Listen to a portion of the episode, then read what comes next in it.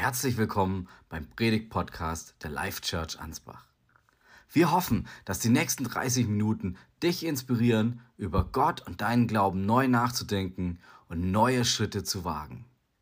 Oder mit einer Geschichte auseinandersetzt, entweder die dem Sprecher gerade viel bedeutet oder die sein Leben geprägt hat oder die den Sprecher einfach jetzt im Moment beschäftigt. Und als ich dann so gefragt wurde, kann ich heute predigen, dann, dann habe ich wieder mal gemerkt, boah, die Bibel ist ganz schön lang. Da steckt echt viel drinnen. Und ich konnte mich äh, glücklicherweise dann am Ende gut festlegen. Ähm, bräuchte für den Anfang jemand, der Jesaja 1 bis Jesaja 66 vorliest. das ist ein kleiner Witz. Für die, die es nicht verstehen, das ist das längste Buch der Bibel. Das ist immer, wenn man den Witz erklären muss, dann ist es nicht so gut. ähm, aber jetzt mal im Ernst. Ähm, für mich war es wirklich nicht einfach, jetzt wirklich die Geschichte herauszusuchen. Einfach weil ich gar keine Lieblingsgeschichte habe und ist gar nicht negativ gemeint. Einfach weil ich irgendwie gemerkt habe, mich begleiten immer mal wieder unterschiedliche Geschichten oder Themen. Und deswegen habe ich eine Geschichte ausgewählt, die jetzt im, im Moment sehr gut zu meinem Leben und zu meinen Prozessen passt. Und meine Geschichte, die steht im zweiten Teil der Bibel, also im Neuen Testament, im Johannesevangelium. Und es berichtet quasi von einem Treffen zwischen Jesus und einer Frau, die besonders ist, wo ich dann später nochmal drauf eingehen möchte. Und ich werde jetzt ganz kurz was zum Kontext sagen. Also es war so, dass Jesus schon ähm, auf der äh, Erde so sein, sein Dienst so angefangen hat. Er hat ähm, das ganz berühmte Wasser zu Weinwunder bereits äh, ge gemacht und jetzt hat, ähm, ist er quasi mit seinen Jüngern unterwegs und da steigen wir jetzt quasi ein und ich möchte den Text einfach mal vorlesen. Es steht in Johannes 4 ab dem ersten Vers. Da steht, Jesus erfuhr, dass die Pharisäer kurz nebenbei, das sind damals die jüdischen Gesetzeslehrer gewesen, dass die auf ihn aufmerksam wurden, weil er mehr Anhänger gewann und taufte als Johannes. Er selbst taufte übrigens nicht, das taten seine Jünger. Und die Jünger, das möchte ich auch kurz erklären für die, die es nicht wissen, das sind so die engsten Freunde von Jesus, so seine, seine Schüler, so dieser engste Kreis, mit dem er unterwegs war. Genau. Und deshalb verließ Jesus Judäa und ging nach äh, Galiläa zurück. Dabei musste er durch Samarien ziehen. Unterwegs kam er in die Nähe des Dorfes Sychar, das nicht weit von dem Feld entfernt liegt, das Jakob, das möchte ich jetzt auch noch kurz erklären, das war einfach ein, ja, ein Mann, aus dem das Volk Israel hervorgegangen ist, ähm, genau einst seinem Sohn Josef vererbt hatte. Dort befand sich der Jakobsbrunnen. Jesus war von dem langen Weg müde geworden und setzte sich an den Brunnen. Es war gegen Mittag. Da kam eine samaritische Frau zum Wasser holen. Jesus sagte zu ihr, Gib mir einen Schluck Wasser. Seine Jünger waren ins Dorf gegangen, um etwas zu essen zu kaufen. Die Frau antwortete, Du bist ein Jude und ich eine Samariterin. Wie kannst du mich da um etwas zu trinken bitten? Die Juden vermeiden nämlich jeden Umgang mit Samaritern.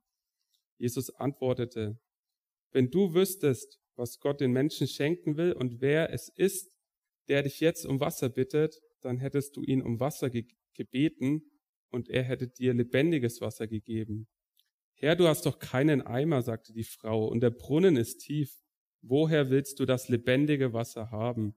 Unser Stammvater Jakob hat, diesen, hat uns diesen Brunnen hinterlassen. Er selbst, seine Söhne und seine ganze Herde tranken daraus. Du willst doch nicht sagen, dass du mehr bist als Jakob. Jesus antwortete, wer dieses Wasser trinkt, wird wieder durstig. Wer aber von dem Wasser trinkt, das ich ihm geben werde, wird nie mehr Durst haben. Ich gebe ihm das Wasser, das in ihm zu einer Quelle wird, die bis ins ewige Leben weitersprudelt. Herr, gib mir dieses Wasser, bat die Frau, dann werde ich keinen Durst mehr haben und nicht mehr hierher kommen, um Wasser zu schöpfen. Jesus sagte zu ihr, Geh und bring deinen Mann her. Ich habe keinen Mann, sagte die Frau. Jesus erwiderte, Es stimmt, wenn du sagst, ich habe keinen Mann. Fünfmal warst du verheiratet und der, mit dem du jetzt zusammenlebst, ist nicht dein Mann. Da hast du die Wahrheit gesagt. Herr, ich sehe, du bist ein Prophet, sagte die Frau. Die Geschichte, die hört hier eigentlich noch nicht auf. Wir lesen dann, oder wenn wir weiterlesen würden, dann würden wir sehen, dass die Frau von dieser Begegnung mit Jesus so geflasht und so beeindruckt war, dass sie gleich dieser ganzen Stadt von Jesus erzählt. Aber mir war es wichtig, wirklich nur auf diese, auf dieses Gespräch äh, zwischen Jesus und zwischen ihr, so dieses, mein Fokus heute zu, le äh, zu legen. Und wir, wir lesen am Anfang, dass sich Jesus mit den Jüngern ähm, quasi wieder aufmacht, um in den Norden von Israel zu wandern. Und dabei durchqueren sie eben diese Stadt Sycher, äh, eben eine Stadt aus Samarien. Und dann kommt es eben da zu einem sehr tiefen und persönlichen Gespräch mit dieser Frau am Brunnen.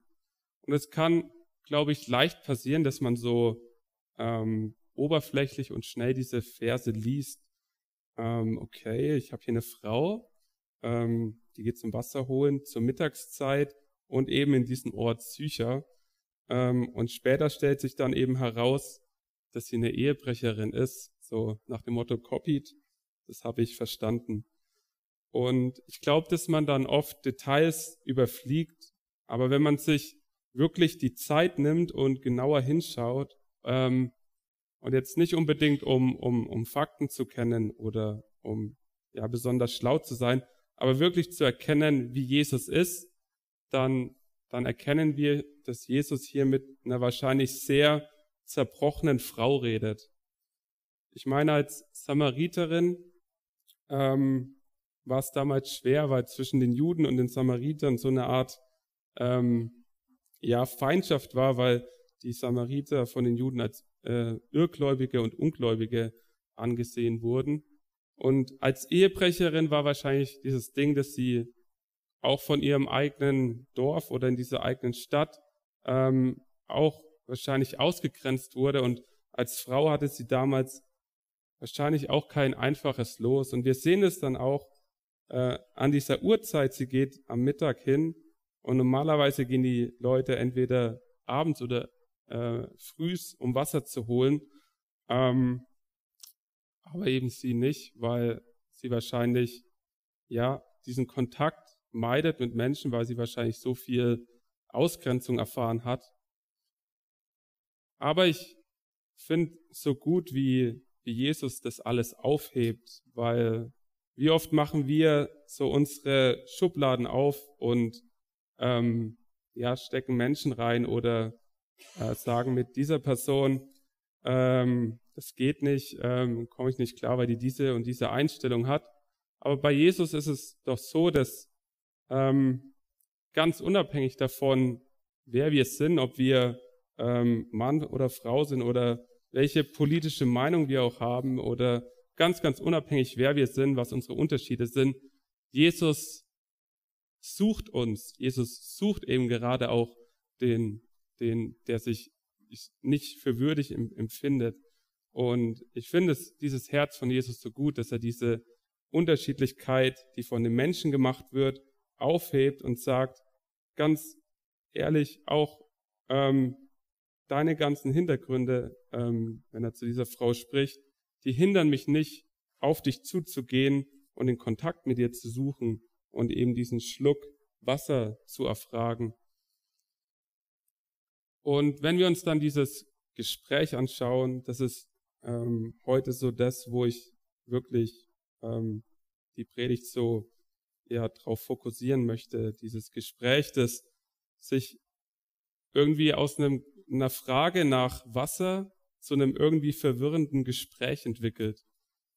Es steht jetzt nicht im Text, aber angenommen, die Frau hätte Jesus dieses Wasser gegeben, dann hätte ich mir vorstellen können, dass Jesus sagt, apropos, ich, ich habe da auch was für dich.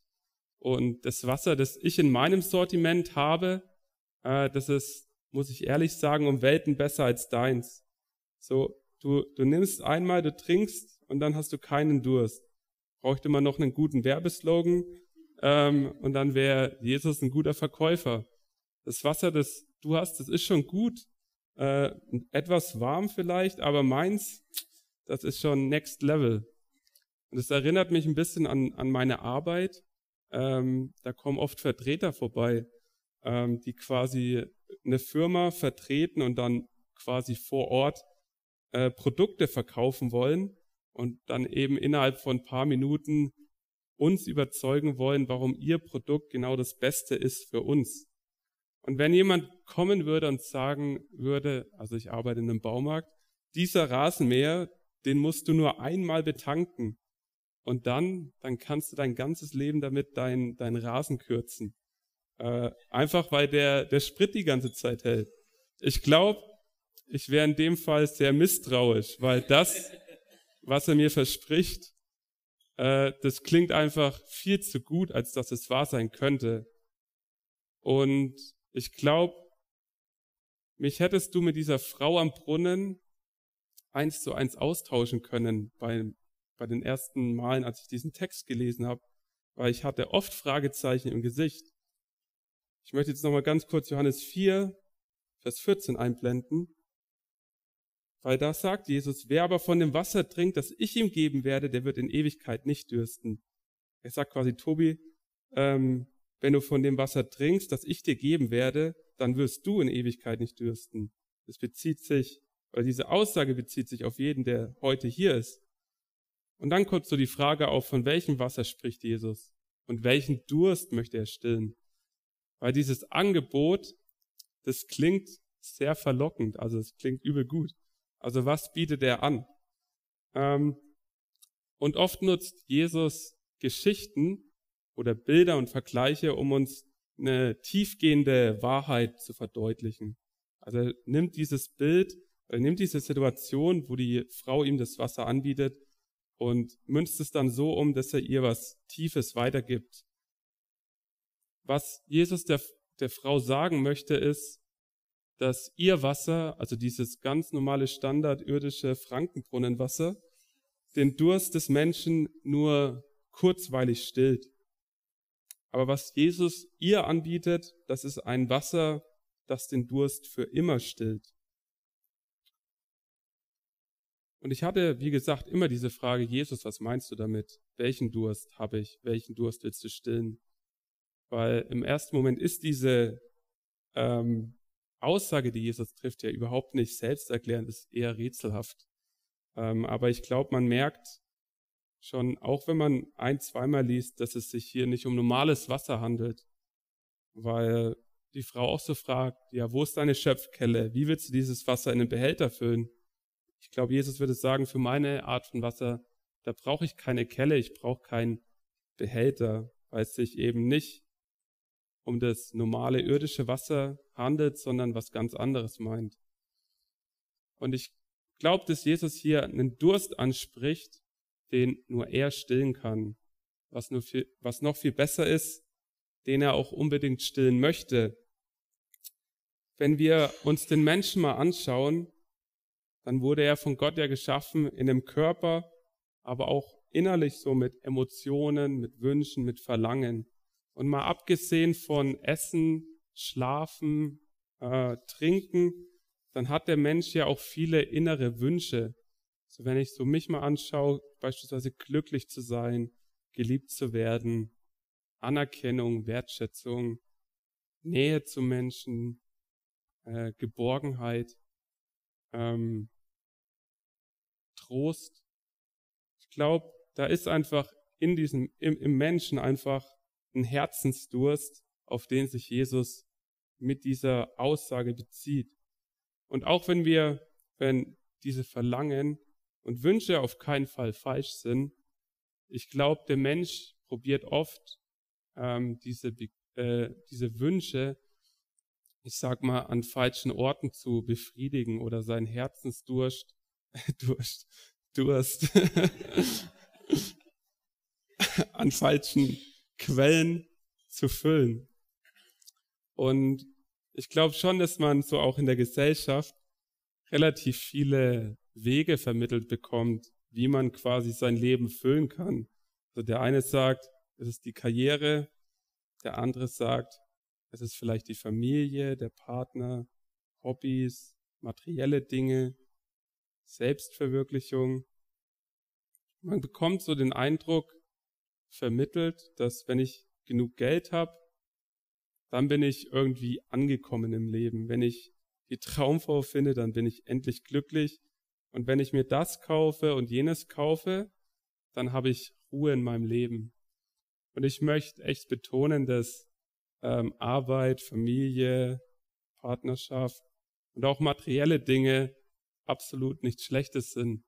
Ich habe mir letztens so neue Badelatschen gekauft und ich hatte einfach diesen, dieses Gefühl, oh, wenn ich da reingegangen bin, oh, das war einfach so gut und es war, ah, es war, ich weiß nicht, ich möchte einfach sagen, wir dürfen uns an den Dingen freuen, die, die Gott uns schenkt, an der Ehefrau, an einem Ehemann, an Familie, an Freunden. Ähm, aber ich glaube, dass all diese Dinge, ähm, meine Arbeitsstelle, meine Badelatschen, das wird niemals diesen Durst stillen, den ich in mir trage. Also es wird niemals diese Leere, die ich vielleicht habe, dieses Vakuum in mir drinnen auf Dauer abnehmen.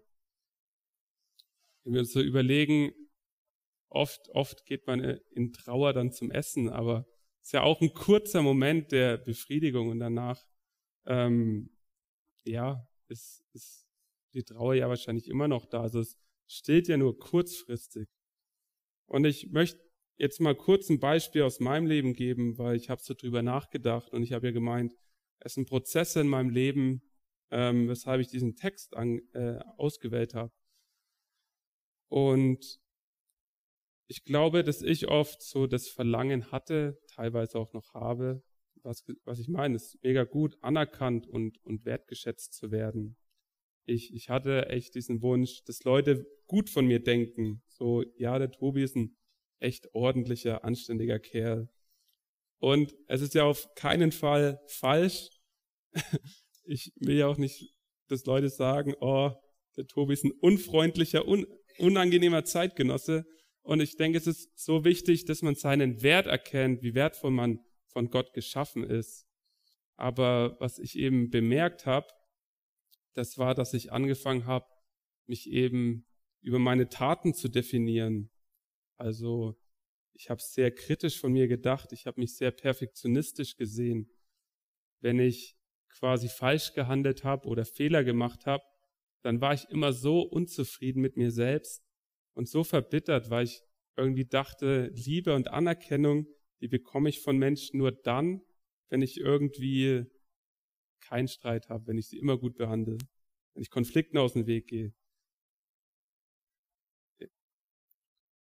Und das hat dann auch dazu geführt, dass man oder dass ich mich verglichen habe, dass man dann drauf geschaut hat, was kann ich noch besser machen in meinem Leben, ähm, was können andere Menschen, was ich nicht kann. Und dann habe ich mich teilweise auch geistlich äh, verglichen in der Gemeinde und war nie zufrieden mit dem, was ich, was ich hatte, was ich von, von Gott geschenkt bekommen habe und wollte irgendwie in allen Sachen gut sein. Ich habe mir gedacht, oh, der ist so warmherzig und der kann so gut mit Menschen und sie singt so gut im Lobpreis, aber nebenbei, es ist sehr gut, dass ich nicht im Lobpreis singe. Mein Arbeitskollege sagt immer, schön singst du nicht, aber dafür laut. und ich habe mich nach etwas gesehnt, ich habe gedürstet ähm, und es war bei mir dieses, dieses, ja, dieser Wunsch, wertgeschätzt und geliebt zu werden. Aber ich habe halt immer an den falschen Punkten gesucht. Ich habe gesagt, ich habe gedacht, dass ich all das quasi bekomme, wenn ich eben immer perfekt mit Menschen umgehe, wenn ich viel leiste und im Gegensatz dann quasi diese Liebe bekomme. Was mir da so wichtig geworden ist, ist, dass es bei Gott ganz, ganz anders ist. Ähm, weil Gott Liebe ist und Gott, Gott liebt dich und das ist immer so schwierig, so Gott liebt dich Komma, weil, denkt der Mensch, weil wir das irgendwie oft so vielleicht vermittelt bekommen. Wir werden geliebt, weil wir so und so sind. Aber Gott liebt dich. Punkt. Einfach weil er Liebe ist und ähm, weil er sich nach dir, nach dir sehnt. Und das möchte ich jetzt noch kurz auf einen zweiten Punkt eingehen, wo ich weiter gedürstet habe, ähm, weil ich dann in diese Spirale gekommen bin, wo ich unzufrieden war mit mir selbst und dann eben diese Freude wieder ausgleichen wollte. Und bei mir war es was ganz krass als Teenager Pornografie, ähm, wo ich probiert habe, mein Leben damit zu füllen, wo ich für diese kurzfristige Erfüllung gelebt habe, ähm, jahrelang ähm, und immer für einen ganz kurzen Moment vielleicht Freude hatte, für ganz kurze Momente erfüllt war oder ich hatte den Anschein, ich war erfüllt. Aber innerlich hat, hat das mich einfach nur komplett aufgefressen. Und ich bin Gott so dankbar, dass er, dass es dieses, was ich erzähle, das ist nicht die Endstation, weil Jesus mich frei macht. Er führt mich raus. Prozesse sind manchmal schwierig, aber ich darf wissen, dass, dass er mich frei macht. Ähm, und auch gerade bei dem Punkt habe ich so viel Freiheit erlebt. Und was sagt Jesus zu mir? Ich gebe dir lebendiges Wasser, das deinen Durst stillt, nicht Pornografie, keine Menschen, ich still dein Durst. In Offenbarung 21, Vers 6 steht, allen Durstigen werde ich das Wasser aus der Quelle des Lebens schenken. Allen Durstigen werde ich das Wasser aus der Quelle des Lebens schenken. Ich glaube, wenn wir geistlichen Durst haben, dann müssen wir unbedingt zu einer geistlichen Quelle. Und ich glaube, im Allgemeinen kann man diesen Durst, den man trägt, dieses Verlangen nach einem Dürsten nach Gott beschreiben. Also diesen, das, wonach wir dürsten, ähm, das finden wir nur bei Gott. Und wie möchte er unseren Durst stillen? Ich glaube, dass es, wenn wir in enger Beziehung mit ihm leben. Bei Jesus spricht dieses lebendige Wasser an, das er uns schenken will. Wir lesen in Johannes 7, Vers 37 bis 39. Wer Durst hat, der soll zu mir kommen und trinken. Also Jesus spricht wieder diesen Durst an.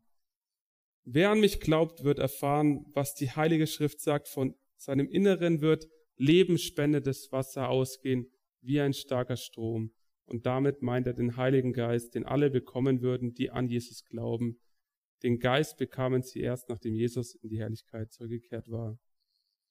Also, wenn Jesus von, von lebendigem Wasser spricht, dann sieht man vielleicht nicht in erster Linie, dass er sagt, dass diese Beziehung mit ihm unseren inneren seelischen Durst stillt.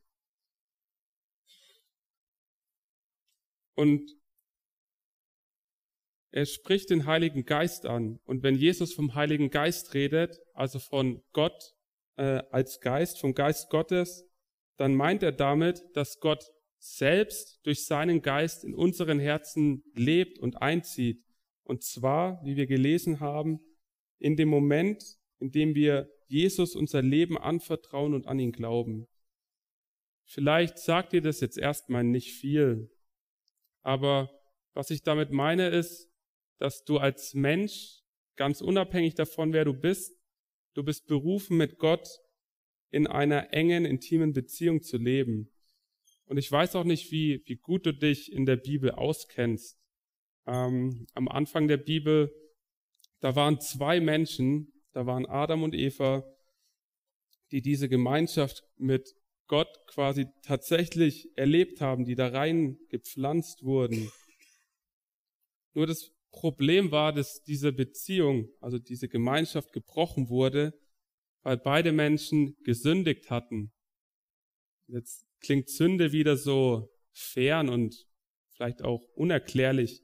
Aber was die Bibel damit meint, ist, dass man durch sein Verhalten, durch seine Gedanken und seine Motivationen einfach ähm, Gott nicht ehrt oder gegen den Willen Gottes geht. Und diese Schuld, die trennt dann und deswegen kommt es auch zu dem Bruch. Und deswegen ist, ist es jetzt so, dass jeder Mensch in seinem Leben jeden Tag irgendwie Schuld auf sich, auf sich lädt. Und die hindert ihn dann, zu Gott zu kommen. Und wenn ich vorhin von einer wiederhergestellten Beziehung geredet habe, dann meine ich damit, dass Gott dir jetzt ein Angebot macht, dass er quasi diese Trennung aufhebt. Weil mit Jesus ist Gott selbst in der Form eines Menschen auf die Erde gekommen und hat eben ein perfektes Leben gelebt, das du und ich, das wir nicht leben können. Und er starb am Kreuz für, für unsere Schuld, für, für unseren ähm, Rucksack an Vergehen.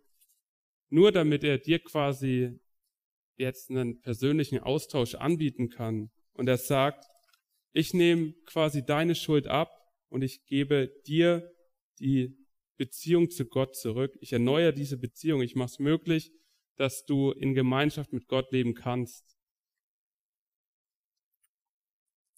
Und jetzt ist mir so wichtig, dass du dir die Frage stellst, lebst du in dieser Beziehung? Hast du Jesus so dein Leben anvertraut?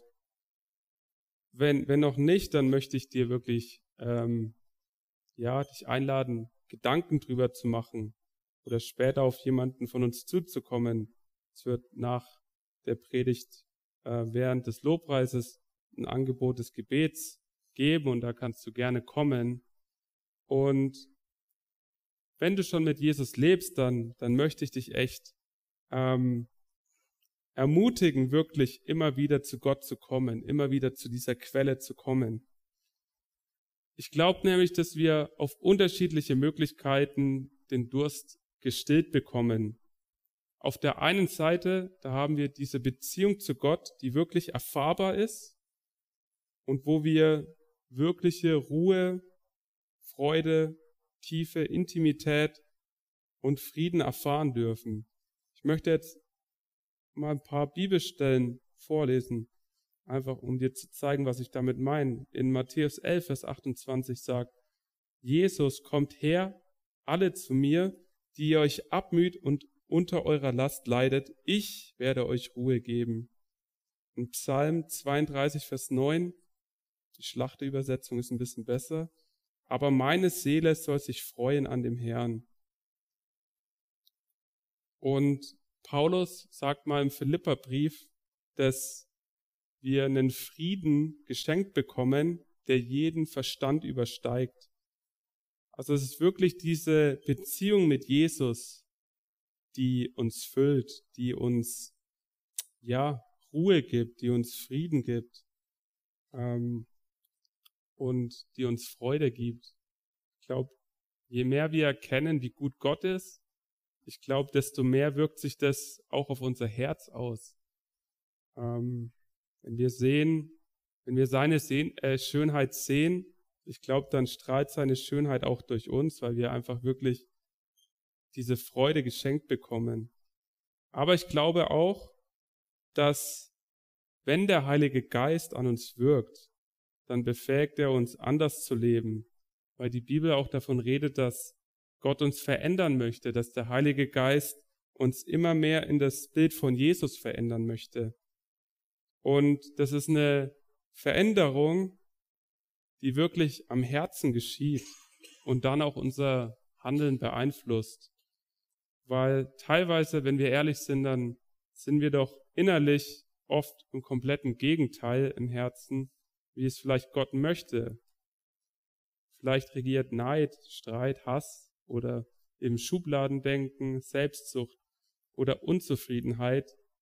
Ähm, und ich denke, wie oft ist vielleicht das Herz davon geleitet.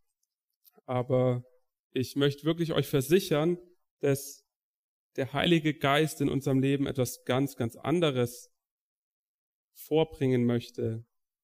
Und er möchte uns wirkliche Freude, echte Freude geben, Dankbarkeit, Liebe schenken. Und ich glaube, das sind dann auch Momente, wo wir Freiheit erfahren, weil wir dann nicht mehr uns vergleichen müssen, sondern zufrieden sind mit dem, wer wir sind. Weil ich glaube, wenn ich mich vergleiche, dann merke ich, wie, wie man innerlich leer wird, aufgefressen wird, wie man einfach gebunden wird. Ich habe, ja, wie man, ja, einfach davon auch vielleicht gesteuert und, ja, beeinflusst wird. Wenn wir anstatt zu äh, beneiden, wirklich unseren Nächsten, unsere Mitmenschen feiern und supporten, an, an ihren Wachstum freuen. Ich glaube, das ist so gut, weil es einfach Freiheit schenkt. Aber ich glaube auch, dass wir oft im Kampf stehen und unser Herz checken müssen, an welcher Quelle wir quasi zapfen. Und auch quasi, ob mein, mein Verhalten jetzt im Moment Gott, dienst, äh, Gott dient oder vielleicht eben nicht Gott dient, sondern eher der Sünde. Und ich glaube auch, deswegen spricht Jesus ähm, die Frau dann später an, ähm, eben auf, auf ihren Ehebruch. Er sagt zu ihr, geh hin und rufe deinen Mann und komm her.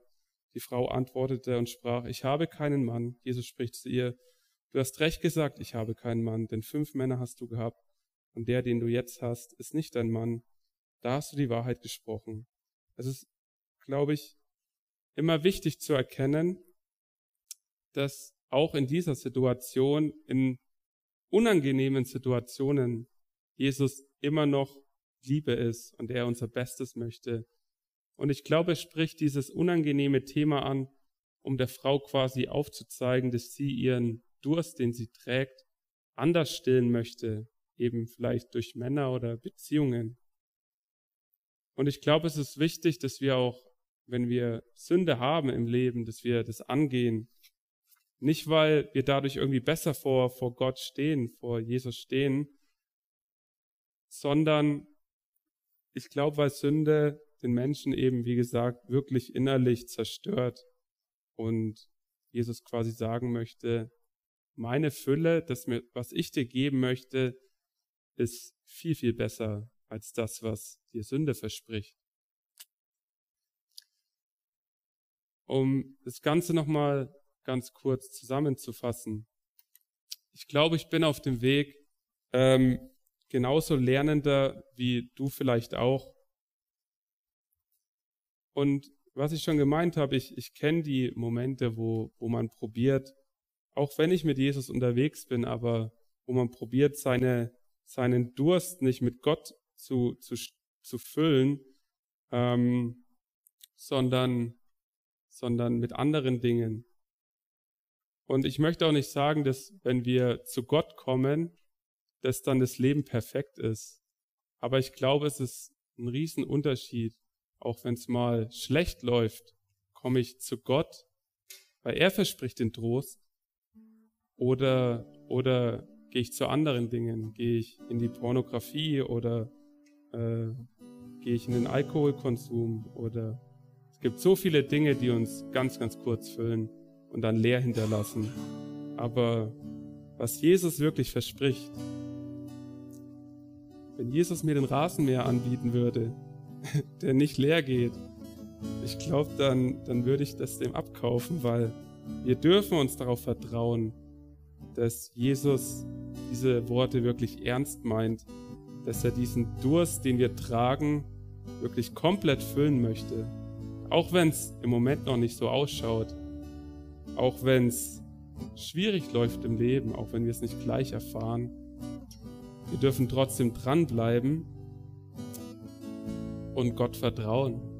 Ähm, genau.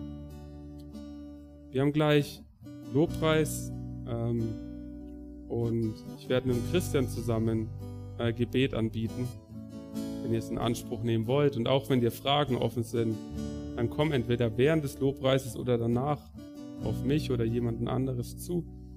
Ähm, genau. Ich bete noch zum Abschluss.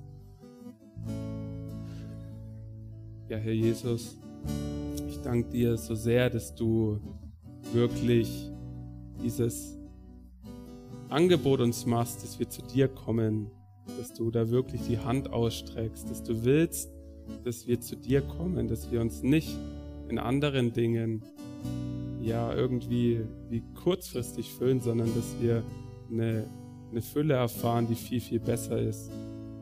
Und ich möchte echt beten, dass wir da wachsen, dass wir uns nicht verunsichern lassen, sondern immer zu dir kommen als Quelle, dass du uns füllst, dass du, dass du uns Freude schenkst, dass du all diese Dinge in uns ja, wachsen lässt, die du uns versprichst. Und ich bete einfach auch, dass wir ja als Gemeinde uns da anspornen können, dass wir wirklich dich äh, in den Mittelpunkt setzen, so wie wir es gesungen haben, dass wir aus dieser Quelle heraus leben, aus dir, Jesus. Ich danke dir so sehr für dein Angebot, das du uns machst und auch, dass du diese Beziehung äh, mit dem Vater wiederhergestellt hast. So gut. Amen, Jesus.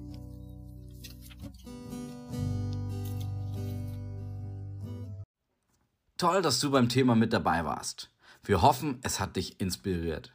Möchtest du weitere Informationen zum Thema oder zu uns als Kirche, dann geh doch einfach auf unsere Internetseite oder schreib uns eine Nachricht.